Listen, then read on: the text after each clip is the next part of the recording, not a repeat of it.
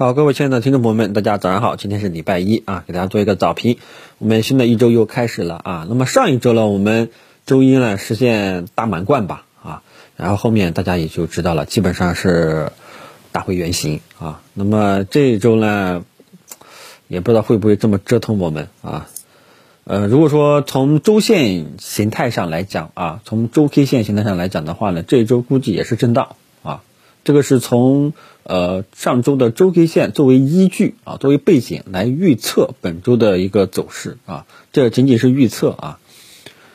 呃，然后我们看看消息层面上吧啊，周末的消息呢，大家都知道啊，呃，什么这个 RCEP 啊，这个区域全面伙伴关系协定啊，那么这个东西呢是利好港口啊，呃相关的其他板块吧，可能对大家印象中这个比较。这个利好直接能够明显感觉到的就是港口贸易，呃，但是这个东西呢之前炒过啊，这个大家知晓一下。然后呢就是这个国企信用债券啊这一块啊，周末呢闹的情绪呢也不是特别的好啊，反正呃还有 T 加一交易机制的这个吹风啊，然后还有这个假期呢十大券商呢基本上也都是看多 A 股的啊，反正。利多利空消息交织吧，大家看盘面的表现到底怎么表现啊？不过不管怎么样啊，利多利空会产生什么样的一个结果，大家一定要看清楚。它不会让你的大盘啊，反正不会，估计应该不会让你大盘有持续性上涨的这种动作走出来啊。但是会导致哎市场这个市场结构出现分化啊，可能利多消息的板块呢，可能嗯这些板块会涨。啊，或者说其他的，还有像这个今天科创板五零基金好像也正式开始是吧？然后五零 ETF，然后好像也开始了，呃，会不会呃造成结构性的这种行情呢？估计会出现这种结果啊，可能像呃利空的该跌就跌啊，这个利多的该涨就涨，出现这种情况啊。但是大家记住，持续性都不是特别的理想，这点大家一定要看清楚，因为三大指数都没有持续性看涨、长期看涨预期。长期方向不明朗啊，尤其是在震荡纠结四个月之后，你依然还是不明朗，大家都疲惫了，啊，很疲惫。所以呢，呃，出现股价上涨的时候呢，我觉得应该还是更多的是短线思路去做一做，逢上涨逐渐减持离场，不要去追啊，除非你有很好的短线能力，否则呢，基本上还是这个根据自己的能力范围内吧，然后呢，赚一点短线的钱啊，只能这样了。你看过去哪个机会持续呢？好的话呢，可能会，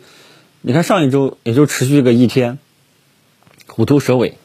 啊，对吧？真的不持续啊，所以你现在的策略思路、指导方针一定要搞清楚，就是什么呢？没有长期方向看涨的这种背景下，你只能短线思维去做一做，啊，或者说你这个呃有中长线思路的，你去捡捡漏啊，对一些优质个股。估值比较低的一些个股呢，优质的个股呢，这个去捡捡漏啊，慢慢的去低吸啊，耐心的埋伏埋伏，等待等待啊。你像过去一段时间，你像这个家电对吧，这个涨得比较好，呃，化工呢，好像有的化工呢也还不错啊。但是你要记住，他们是什么样的背景？他们并不是说，哎呦，你买了之后就立马涨，很多人都是什么呢？这个埋伏了一段时间，等待了。长达好长时间的一个震荡纠结反复之后，走出了一波主升浪，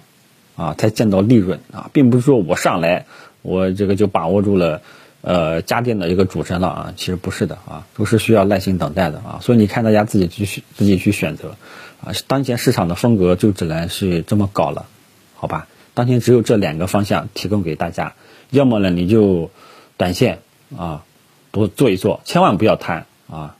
一贪搞不好就过山车，要不然呢就是